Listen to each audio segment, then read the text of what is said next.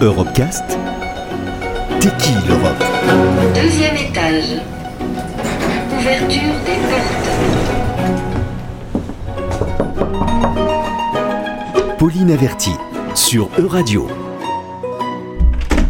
Bonjour, Pauline Averti, je vous retrouve pour une nouvelle édition de Tequil Europe, l'émission qui va à la rencontre de différents fonctionnaires européens. Alors aujourd'hui, je suis ravie d'accueillir Régis Méritant, qui est expert agriculture dans le service du développement et de l'aide internationale. Alors vous êtes plus précisément chargé de développer la coopération avec le secteur privé, donc les industries et les filières agricoles, dans le domaine de l'aide au développement, de l'agriculture et de la sécurité alimentaire. Régis Méritant, bonjour et merci d'être là. Bonjour et merci, je suis heureux d'être là aussi avec vous. Alors la sécurité alimentaire et l'agriculture durable sont un des enjeux majeurs et qui concernent l'ensemble de la population mondiale. Euh, J'imagine que c'est à la suite d'une longue carrière que vous êtes arrivé à ce poste. Est-ce que vous pouvez un petit peu revenir sur votre parcours professionnel? Bien effectivement, j'ai une, une, formation de base d'agroéconomiste, je, je suis français. Et euh, j'ai commencé à travailler euh, d'abord pour le, pour le ministère de la Coopération en France pendant, pendant une douzaine d'années. Et puis euh, j'ai été détaché euh, sur des, des, programmes qui étaient euh, gérés par l'Union Européenne. Et euh, ça a été l'occasion un peu de, de découvrir ce, ce monde de la, de la Commission Européenne. Et puis ensuite le parcours classique euh, des concours euh, pour devenir euh, pour devenir fonctionnaire. Donc en fait j'ai commencé ma carrière en travaillant sur des programmes de, développement rural dans les îles Comores, qui était à l'époque la République fédérale islamique des Comores.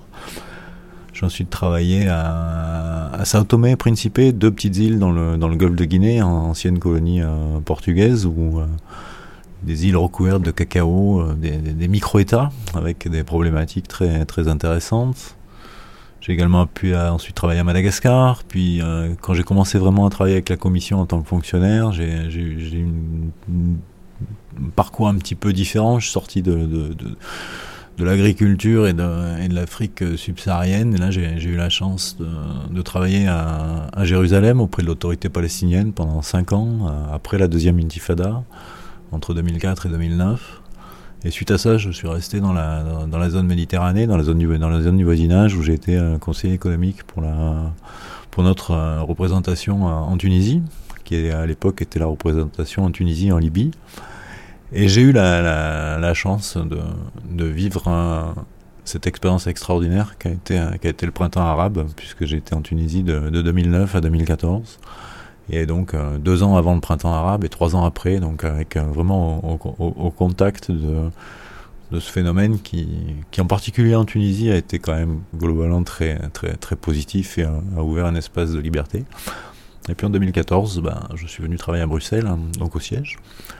Et euh, j'ai fait le choix de, revenir sur, sur vraiment mon domaine d'expertise qui est l'agriculture la, et l'agroéconomie la, dans les pays en développement.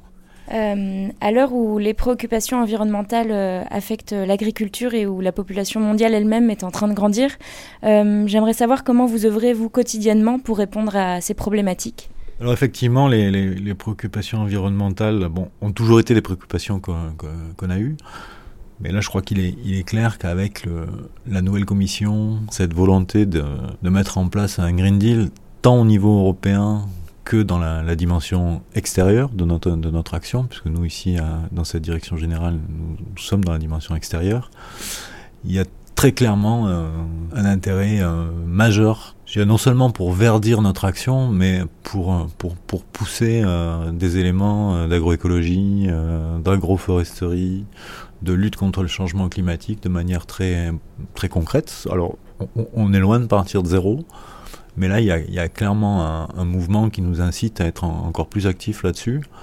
Et je pense que, comme beaucoup de citoyens européens, nous, fonctionnaires européens, en tout cas dans cette, direction générale, voyons, cette orientation de manière extrêmement, positive. C'est un grand encouragement à ce que nous essayons de faire. La, question de la durabilité, c'est pas nouveau, mais là, aujourd'hui, il y a vraiment, je dirais, un, momentum euh, très, très, fort qui, fait que je pense que nous allons avoir plus de moyens, plus de soutien politique pour aller dans cette direction-là. Et je, on, on, ressent déjà, même simplement, la commission installée que depuis le 1er décembre, mais qui a, qui a un vrai push pour ça. Et euh, personnellement, moi, je m'en réjouis.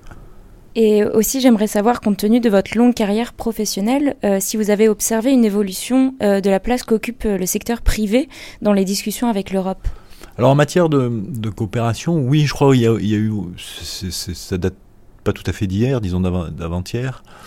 C'est en, 2014 qu'on a eu euh, vraiment un mouvement euh, sur ce, dans, ce sens-là, avec une, euh, une, communication qui est donc les, documents de, politique de la, que la Commission propose au, Conseil et au Parlement.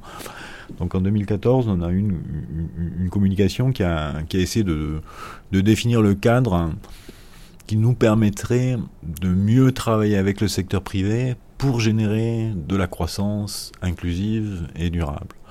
Et donc on a, on a depuis essayé de, développer des outils appropriés, de développer des dialogues avec, le secteur privé, avec toujours les mêmes critères, qu'on soit sûr que effectivement on ne crée pas de distorsion majeure du marché, qu'on puisse considérer que ce qui est fait avec de l'argent public pour l'aide au développement avec le secteur privé génère ce qu'on appelle une vraie additionnalité, c'est-à-dire qu'en fait ce qu'on fait, ben, si on n'était pas venu, ça ne se serait pas fait. Donc c'est aussi la notion de, distorsion de marché. Donc on ne souhaite pas que des subventions venant de l'aide publique au développement distorcent le marché. Ce qu'on souhaite, c'est amener plus d'investissements privés euh, pour générer de la croissance et s'assurer qu'effectivement cette croissance a un impact sur le développement, c'est-à-dire qu'elle est durable sur un plan social, environnemental, qu'elle est inclusive, que, ça distribue des revenus, que ça crée, ça crée des emplois. Voilà, en fait, ce sont les bases sur lesquelles on travaille avec le secteur privé.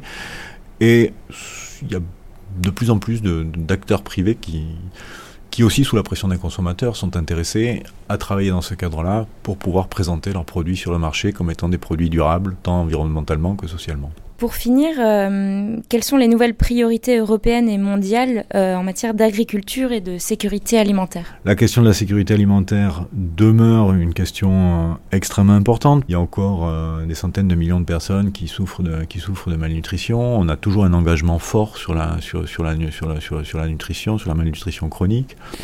Depuis une dizaine d'années, sur, les questions de nutrition, il y a aussi énormément d'enjeux liés à l'obésité, donc à la qualité, de l'alimentation. Et c'est pas seulement dans les pays riches, on s'en rend compte de plus en plus dans les, pays en transition ou dans les zones en transition de pays, les zones urbaines notamment, de, pays qui restent des, pays en développement. Et puis, je crois que le, grand changement euh, ces dernières années, c'est la, prise de conscience très forte sur le changement climatique et la façon de, bah, de continuer à, à produire en, prenant en compte cette nouvelle variable. Donc il y a effectivement de grands challenges et, et je crois encore, euh, avec les, nouvelles orientations de cette nouvelle commission, euh, ça va probablement dans, dans, le sens de ce que le citoyen attend et c'est une bonne test de, de, de bonne santé euh, démocratique. Très bien. Merci Régis Méritant et à bientôt sur Euradio. Retrouvez l'intégralité des Europecast sur euradio.fr.